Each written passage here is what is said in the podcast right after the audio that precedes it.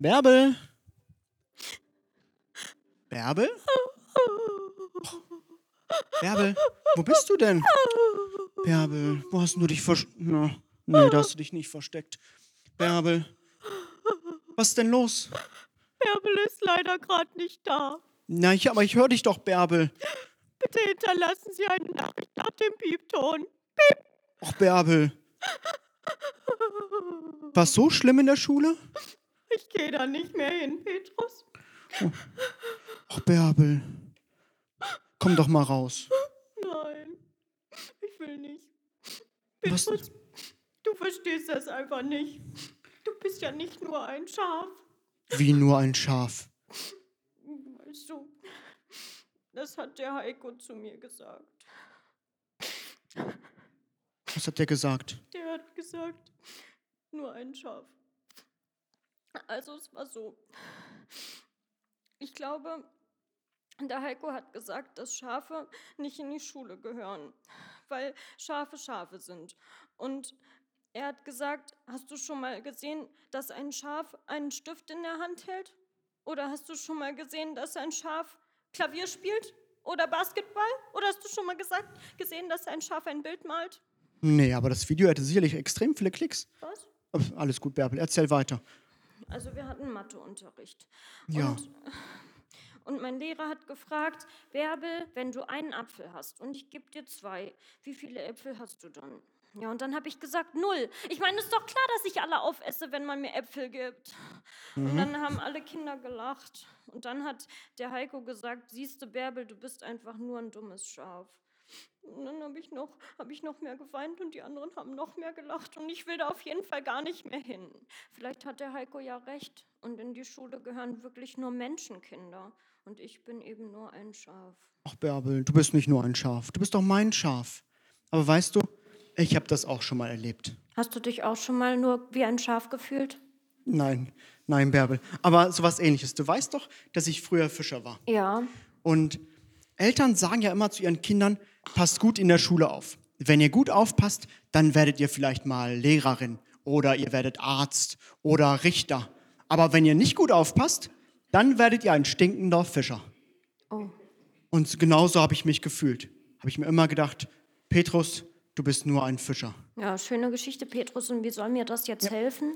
Bärbel, ich war noch nicht fertig. Also, ich war auf jeden Fall Fischer, das haben wir jetzt geklärt. Und ich saß da eines Morgens an, am Strand und habe die Netze sauber gemacht. Weißt du, meine Freundin und ich, wir hatten die ganze Nacht gefischt. Wir waren die ganze Nacht unterwegs und wir haben keinen einzigen Fisch gefangen. Das ist doch klar. Die Fische schlafen doch. Nein, Bärbel, nachts kann man Fische viel, viel besser fangen als am Tag. Also am Tag geht es quasi gar nicht, nachts ging, geht das richtig gut. Ah. Und wir saßen da so. Und ihr habt aber trotzdem keine Wir haben gefangen. trotzdem keinen gefangen.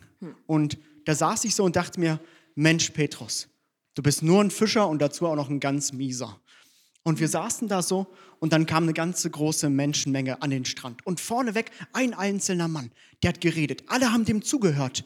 Und ich dachte mir, wow, wisst ihr, das ist so jemand, so ein Prediger, da sagen die Eltern wahrscheinlich, schau mal, Petrus, wenn das aus dir geworden wäre, das wäre doch was Gutes gewesen. Saß ich da und der Mann hat geredet, alle Leute hörten ihm zu. Und auf einmal kam der zu mir und stellte sich mir vor und sagte, ich bin übrigens Jesus. Jesus, den kenne ich doch. Genau, genau den. Aber ich kannte den noch nicht. Ach so.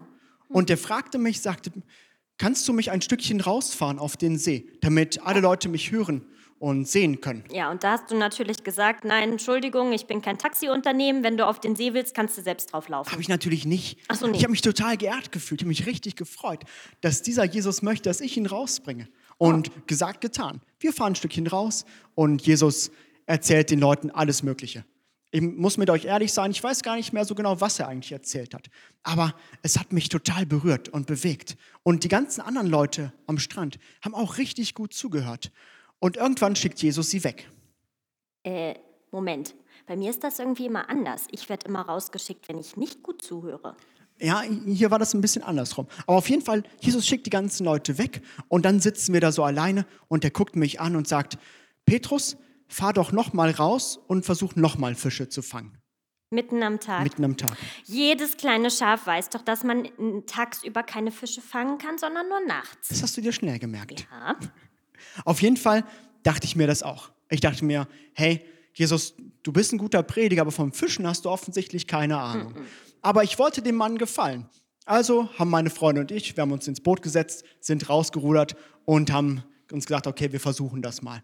Und wir werfen das Netz aus und auf einmal kommt so ein leichtes Zucken ins Netz. Und ich dachte mir, oh, ärgerlich, gerade geflickt und jetzt hat es sich irgendwo verhangen. Nicht, dass das wieder kaputt geht. Aber es zuckte nochmal und nochmal.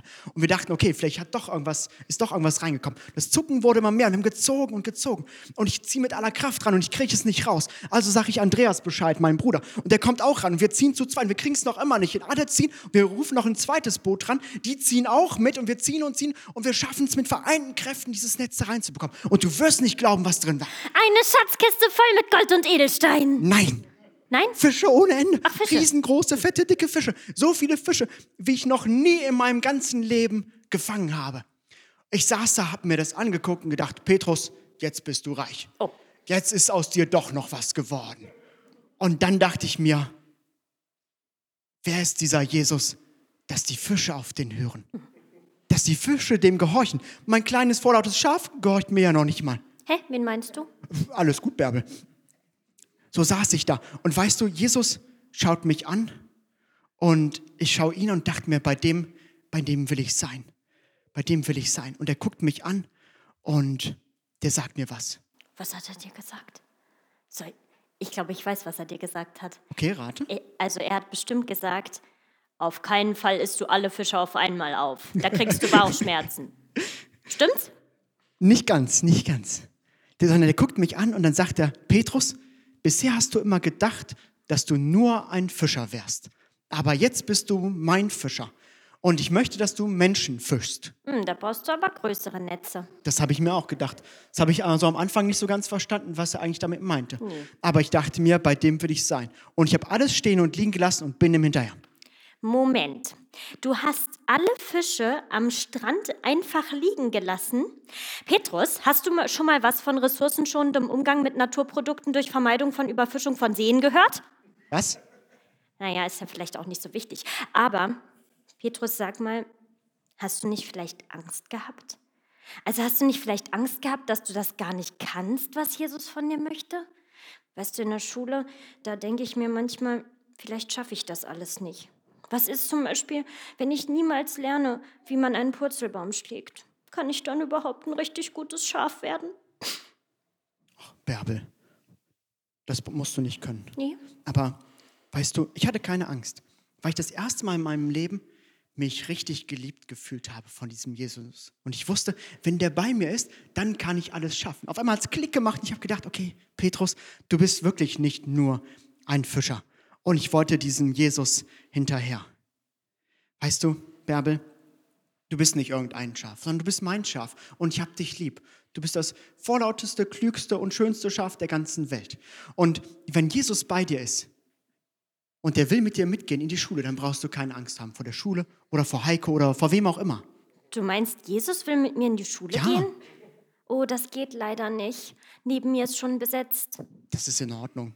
Meinst du, der kann woanders sitzen? Der kann woanders sitzen. Das ist gut. Dann darf er mit. Oh, dann möchte ich am liebsten gleich los. Wir haben so einen Schulteich. Vielleicht fange ich da auch ganz viele Fische. Das wäre cool. Ähm, ich muss auch gleich allen meinen Mitschafen, äh, Mitschülern davon erzählen, dass Jesus jetzt mit mir in der Schule ist. Wir sehen uns später, Bärbel, Petrus. Bärbel. Tschüssi. Bärbel, ah, mal sehen, wann sie bemerkt, dass Sonntag ist.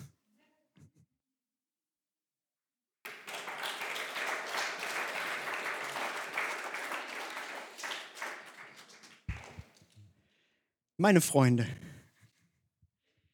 wisst ihr, manchmal ändern sich Dinge im Leben. Manchmal, da fängt was Neues an. Manchmal ist das ein Schuljahr, was neu anfängt. Manchmal kommt man auf eine ganz neue Schule. Manchmal ist das auch wie bei mir, Petrus, und da fängt was richtig Neues an. So ein großes Abenteuer. Und wisst ihr, manchmal, da weiß man gar nicht, was da eigentlich kommt. Da weiß man gar nicht, was wird mir in diesem Jahr passieren. Lerne ich neue Leute kennen? Lerne ich keine neuen Leute kennen? Verabschieden sich Leute aus meinem Leben? Wisst ihr, wir wissen das nicht so ganz. Und manchmal haben wir deswegen Angst. Manchmal hat man richtig Angst. Und schau mal, ich, Petrus, habe das auch gehabt. Alles hinter mir gelassen. Mein sicheres Einkommen, mein Haus, alles hinter mir gelassen, habe das Neue gewagt. Manchmal haben wir Angst davor. Manchmal freuen wir uns aber auch richtig auf das Neue, was da kommt. Wisst ihr, wir haben richtig Freude drauf. Hey, was, was wird da Cooles kommen? Was werde ich, Petrus, alles mit Jesus erleben in diesen nächsten Jahren? Was werdet ihr alles erleben in dem Jahr, was vor euch liegt? Manchmal hat man auch Sorgen und fragt sich, oh, schaffe ich das eigentlich alles? Bin ich da gut genug für?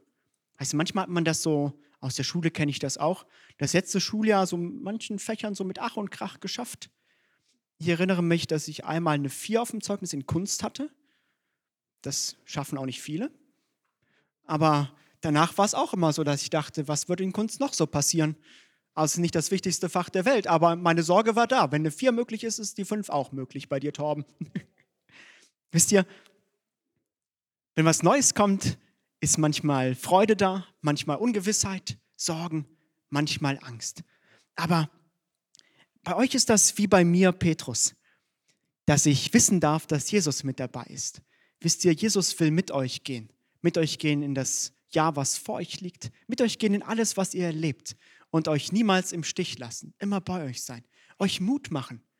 Und ihr dürft wissen, dass solange Jesus bei euch ist, euch nichts passieren kann. Solange der mit euch unterwegs ist, da kann eine Überraschung nach der anderen kommen und ihr werdet das gemeinsam mit ihm meistern.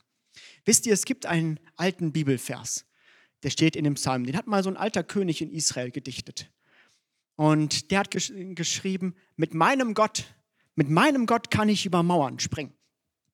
Und wisst ihr, der hat nicht irgendwelche kleinen Mauern gemeint. Weißt du, manchmal denkt man, ihr kennt so Gartenmauern, oder? Wenn ihr dann zurückgeht, hier diese so hoch, man kann ganz gut drauf balancieren.